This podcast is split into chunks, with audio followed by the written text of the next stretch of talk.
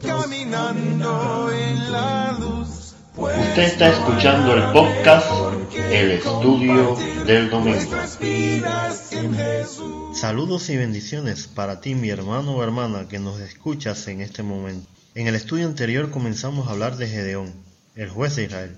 Lo caracterizamos como un hombre temeroso. Tenía temor de los madianitas que asolaban la tierra. Tenía temor de lo que le pudieran hacer los idólatras del pueblo de Israel por destruir sus ídolos. Es a este hombre el que se le aparece el ángel del Señor, para que haga honor a su nombre y sea él el que corte los enemigos del pueblo de Dios. Hoy vamos a ver otra característica de este hombre, su indecisión. Le pide señal tres veces a Dios como confirmación de que le estaba llamando. Era un hombre con algo de fe, pero sus dudas eran muchas. Por esta razón necesitaba madurar. Debía entender algo importante. ¿Cómo reaccionaríamos usted y yo ante un llamado de parte de Dios de esta naturaleza?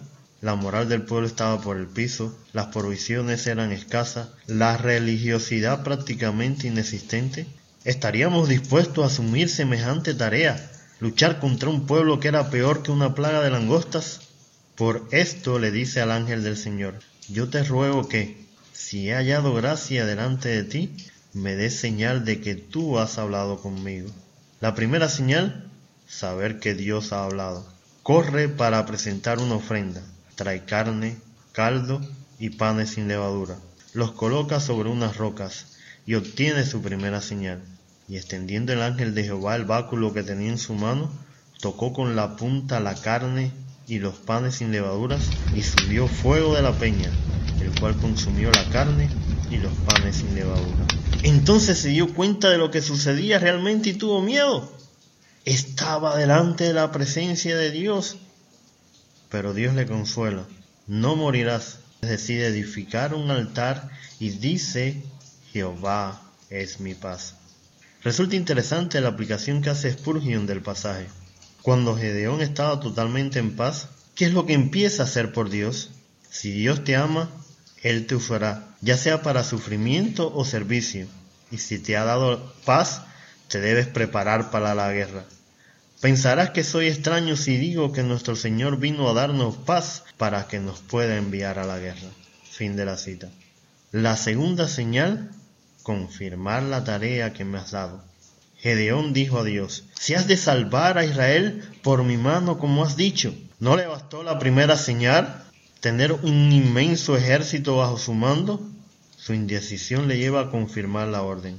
He aquí que yo pondré un vellón de lana en la era, y si el rocío estuviera en el vellón solamente, quedando seca toda la tierra, entonces entenderé que salvarás a Israel por mi mano como lo has dicho. Y aconteció así, pues cuando se levantó de mañana, exprimió el vellón y sacó de él rocío, un tazón lleno de agua. Bueno, Gedeón, ya tienes tu confirmación. ¿Vas a hacer lo que te mandé? De ningún modo. Todavía no estoy seguro. Ahora necesito la confirmación de la confirmación. Por favor, Gedeón, ¿hasta cuándo vas a estar eludiendo tu responsabilidad? Él pide otra señal y se pierde otro día más. No se encienda tu ira contra mí, si aun hablar esta vez, solamente probaré otra vez con el vellón.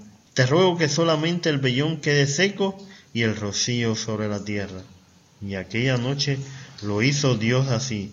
Solo el vellón quedó seco y en toda la tierra hubo rocío.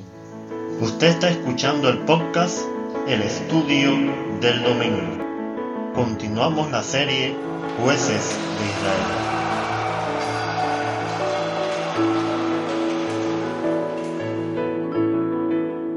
Cuánta paciencia tuvo Dios con Gedeón.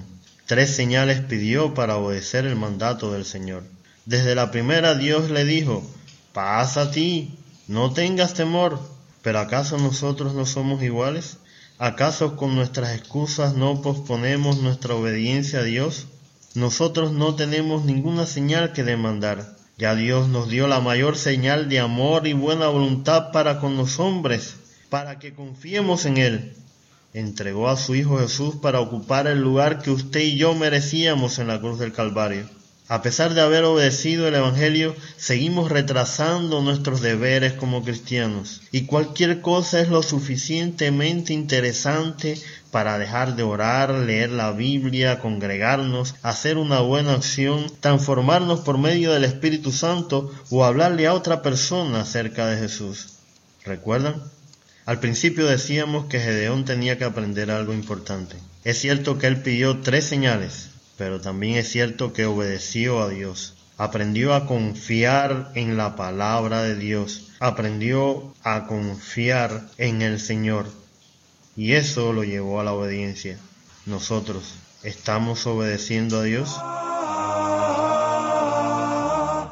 Le esperamos el próximo domingo. Si desea nos puede contactar a través del correo compartiendo estudio arroba gmail.com o seguirnos en Facebook o Telegram como Compartiendo Estudio. El Señor esté con nosotros.